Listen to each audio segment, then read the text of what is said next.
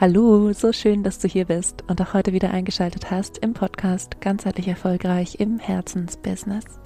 Mein Name ist Leni Schwarzmann, ich führe dich hier durch die Episoden und heute habe ich eine Episode für dich vorbereitet zum Thema Embrace Change, wie Veränderungen wirklich gelingen. Vielleicht kennst du es auch, viele Menschen kennen es, so eine Art Angst vor Veränderung und gleichzeitig zieht es sie aber auch in eine gewisse Veränderung. In der Psychologie sprechen wir in diesem Fall von einem sogenannten Appetenz-Aversionskonflikt. Also ein Teil von uns möchte die Veränderung und gleichzeitig möchten wir sie auch teilweise nicht. Und es geht heute mal so ein bisschen darum, wie du es, wenn du diese Ambivalenzen in dir auch kennst, schaffen kannst, trotzdem Veränderungsprozesse so zu gestalten, dass du zum einen am Ball bleiben kannst und sie dir natürlich auch gut tun. Und ich habe dafür fünf Schritte für dich vorbereitet. Lass uns doch direkt loslegen.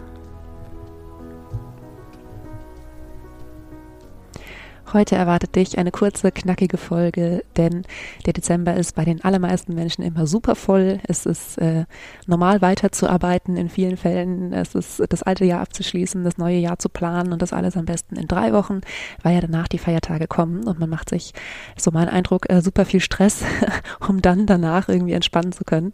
Aber das ist ein anderes Thema. Lass uns direkt loslegen mit dem Thema Embrace Change, denn vielleicht bist du ja gerade dabei, so ein bisschen dir zu überlegen, in welche Richtung möchtest du eigentlich eigentlich gehen, nicht nur wegen des Jahreswechsels. Und ich habe fünf Schritte hier für dich vorbereitet, die ich einmal mit dir durchgehen möchte.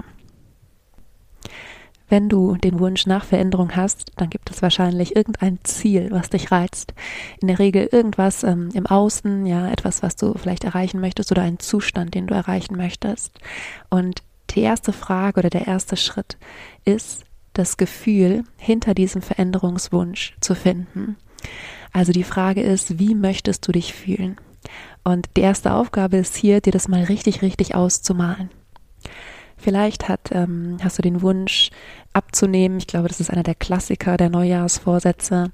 Ähm, oder dich einfach insgesamt fitter zu fühlen in deinem Körper. Lass uns einfach mal, mal bei diesem fitter fühlen oder wohlfühlen. Ja, vielleicht ist es einfach nur wohlfühlen, das Leben wieder genießen können. Lass uns bei diesem Beispiel jetzt einfach mal bleiben für diese Podcast-Episode. Dann mach mal Folgendes und du machst es jetzt einfach mit dem, äh, mit deinem Veränderungswunsch. Ähm, kannst hier, wenn du möchtest, mal für einen Moment die Augen schließen, wenn du nicht gerade irgendwo unterwegs bist und einfach mal reinfühlen. Wie fühlt es sich an, wenn du dich wirklich, wirklich wohlfühlst? Woran merkst du das? Und vielleicht sagst du, ich wache morgens schon erholt auf. Ja, vielleicht äh, fällt dir auf bei, bei dieser Gelegenheit, bei dieser Übung, dass du im Moment gar nicht erholsam schläfst. Dazu habe ich übrigens auch mal eine Podcast-Episode gemacht, aber darum geht's gerade nicht. Vielleicht ähm, hast du auch eher so dieses Gefühl, ich habe morgens ein bisschen Zeit für mich, bevor es zur Arbeit losgeht. Ich habe ähm, komm gut aus dem Bett, habe genug Energie, was für mich zu tun, erstmal morgens so ganz anzukommen in meinem Körper, mich mit mir selbst zu verbinden. Ich habe dann einen Job, der mich erfüllt oder den ich zumindest gerne mache oder vielleicht ist das auch je nach je nach Werten, die du hast, ist dir das vielleicht auch nicht so wichtig. Ähm, äh, ich ernähre mich gesund in der Mittagspause, ja und ähm, bin nicht irgendwie morgens keine Ahnung, nur mit einem Kaffee oder sowas äh, aus dem Haus gehuscht, obwohl ich weiß, dass ich dann ähm, eine halbe Stunde später Hunger habe. Also nichts gegen Menschen, die nur einen Kaffee morgens trinken. Ne? Es kommt ja immer darauf an, was ist das Passende für dich. Aber check wirklich mal so komplett ein in dieses Gefühl hinter dem Veränderungswunsch. Und was bedeutet es für dich, dich wohlzufühlen? Was bedeutet es für dich, fit zu sein? Vielleicht nach der Arbeit noch ähm, was unternehmen zu können, wo du sonst immer nur auf die Couch gefallen bist oder etwas ähnliches. Also wenn du möchtest, dann mach hier kurz Pause und geh diesen ersten Schritt für dich durch. Im zweiten Schritt geht es nun darum, mal zu reflektieren, wie kannst du dorthin kommen? Und da gibt es sicherlich unterschiedliche Möglichkeiten. Im Beispiel, was ich eben genannt habe, könnte eine Stellschraube sein, ähm, Schlafhygiene, die Schlafqualität zu verbessern, Ernährung, Bewegung, Training. Also es gibt ganz, ganz viele Dinge. Und meine Einladung an dich hier ist, nichts überstürzen. Ja, wähle erstmal eine Sache aus, eine einzige, nur eine einzige. Und lass uns vielleicht für diesen ähm, äh, für, für, dieses Beispiel mal beim Thema Bewegung bleiben. Du weißt, ich bin wirklich aus, aus Überzeugung und von ganzem Herzen Yoga-Lehrerin. Das heißt, ich nehme jetzt einfach mal das Beispiel Yoga. Ja, ähm, wähl nur eine Sache von diesen vielen Dingen, wie du dorthin kommen kannst. Das ist Schritt Nummer zwei. Und gerne notiere dir hier kurz, was diese eine Sache für dich ist. Im dritten Schritt versuchen wir jetzt so ein bisschen die Psychologie auszutricksen. Denn ich habe ja eingangs schon gesagt, im Prinzip haben wir hier einen Appetenz-Aversionskonflikt. Das heißt, ein Teil von uns weiß, es wird uns super gut tun, jeden Tag Yoga zu machen. Wenn das überhaupt der Anspruch ist, das ist nur ein Beispiel. Ja, du kannst auch sagen, machst dreimal die Woche, was auch immer du dir eben im zweiten Schritt aufgeschrieben hast. Also, ne, da ist ähm, die Umsetzung ganz individuell. Aber lass uns bei dem Beispiel bleiben, jeden Tag 20 Minuten Yoga. Ein Teil von uns weiß, es ist eine super Sache, wir werden uns wohlfühlen damit. Und ein Teil von uns denkt sich, aber 20 Minuten länger schlafen wäre auch schön. Oder aber nach der Arbeit auf die Couch fallen können, wäre auch schön. Oder was auch immer, so diese andere Stimme ist, die vielleicht auch in dir jetzt hier gerade wach wird. Und man sagt, dass wir Menschen in unserer Spezies so weit gekommen sind, weil wir, man nennt es Belohnungsaufschub, weil wir Entscheidungen treffen können, auch wenn uns gerade nach was anderem ist. Wir haben vielleicht einen Teil in uns, der will den ganzen Tag Schokolade essen und schlafen und Fernseh gucken und wir treffen trotzdem die Entscheidung, uns aufzuraffen, arbeiten zu gehen, Sport zu machen, was weiß ich, ja. Und das passiert im präfrontalen Kortex. Und wir sind die Spezies, die sehr aktiv im präfrontalen Kortex ist. Und deshalb sagt man, sind wir so gut äh, im Denken, so gut im Entscheidungen treffen, ähm, ja, können auch eine gewisse ähm, Kon Konsequenz, jetzt ist mir das Wort nicht eingefallen, können auch eine gewisse Konsequenz an den Tag legen. Das heißt, wir können alle nicht oder die meisten Dinge ähm, kann man nicht gleichzeitig machen im Sinne von, ich kann nicht gleichzeitig schlafen und Yoga machen. Und ich kann mit einer gewissen Konsequenz entscheiden, ich möchte jetzt ausprobieren, meinetwegen 30 Tage lang jeden Tag 20 Minuten Yoga zu machen, um einfach mal zu fühlen, wie sich was verändert. Und hier in diesem dritten Schritt geht es jetzt darum, und das ist immer die Frage in der Psychologie, wie kommt man raus aus einem Appetenz-Aversionskonflikt, wenn ich einerseits Yoga machen will und andererseits schlafen. Ähm, und die Antwort darauf ist, fokussiere dich auf die positiven Aspekte und wie sich deine Situation verbessern wird. Das heißt, es könnte hier für dich, je nach Persönlichkeitstyp, eine Möglichkeit sein, dich mal zu informieren über die positiven Aspekte von Yoga. Du hast ein gewisses Ziel, was du damit erreichen möchtest. Das hast du in ähm, ja in, in diesem Gefühl des Veränderungswunschs mit drin, also Schritt eins. Und jetzt schau mal, was Yoga vielleicht noch alles für dich zu bieten hat. Und für diese Person, die in Schritt eins gesagt hat, sie möchte sich jetzt mehr entspannen, sie möchte so ein bisschen Erholung auch ähm, an erster Stelle setzen, die findet dann vielleicht raus, dass Yoga auch beispielsweise die Konzentrationsfähigkeit verbessert. Das ist auch so.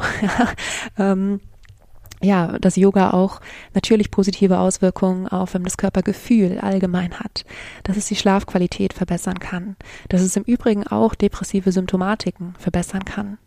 Also hier in Schritt Nummer drei ist wie so ein bisschen Recherchearbeit gefragt, ja, beschäftige dich wirklich aktiv mit dem, was du verändern möchtest, finde die positiven Aspekte davon und fokussiere dich darauf. Schritt Nummer vier ist such dir Unterstützung. Und Unterstützung kann vielfältig sein. Ja, es kann sein, dass du Menschen einweist in deine Pläne. Und hier nochmal der ganz, ganz deutliche Hinweis.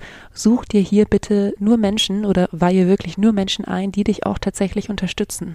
Ja, vielleicht kennst du das, wenn du irgendwo sagst, ich will dies und jenes verändern, dass dann jemand kommt und sagt, hm, wirklich, aber du machst doch dies und jenes äh, so gerne oder das ist ja was ganz Neues oder bist du sicher, dass es was für dich ist?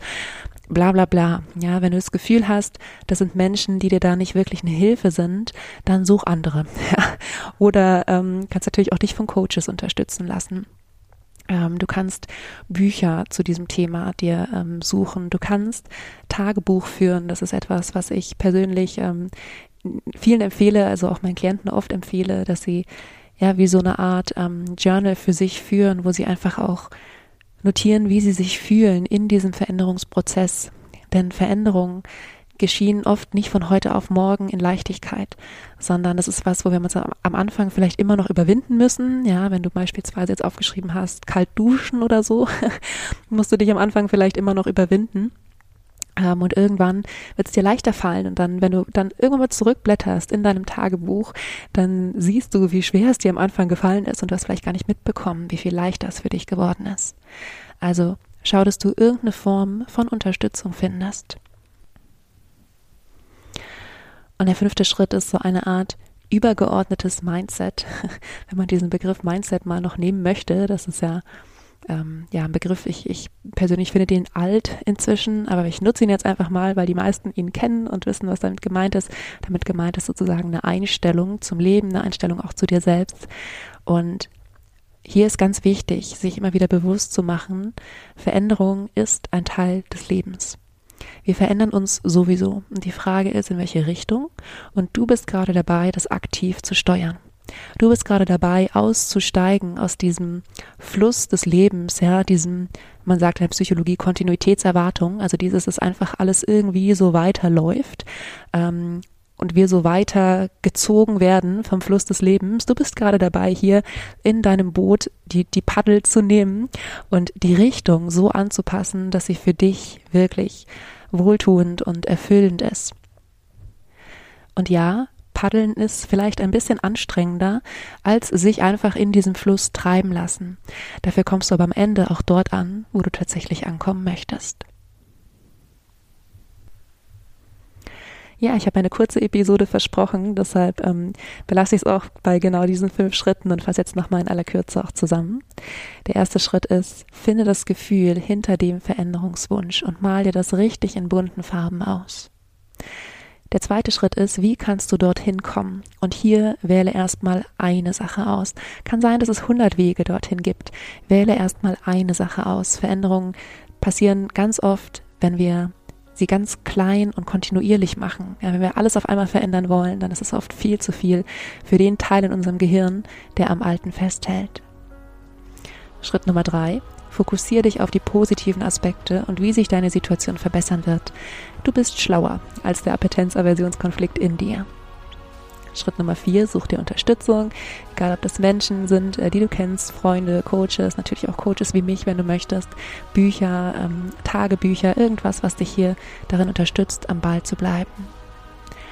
Und fünftens, hab dieses Mindset von du steuerst aktiv dein Leben. Und ja, das heißt Verantwortung, aber glaub mir, es ist ein wunderschönes Gefühl, aktiv an seinem Lebensglück zu arbeiten. Ja, und wie immer gilt auch heute, wenn du dir Unterstützung wünschst in irgendeinem dieser Bereiche, dann melde dich sehr, sehr gerne, wenn du an einer Zusammenarbeit interessiert bist.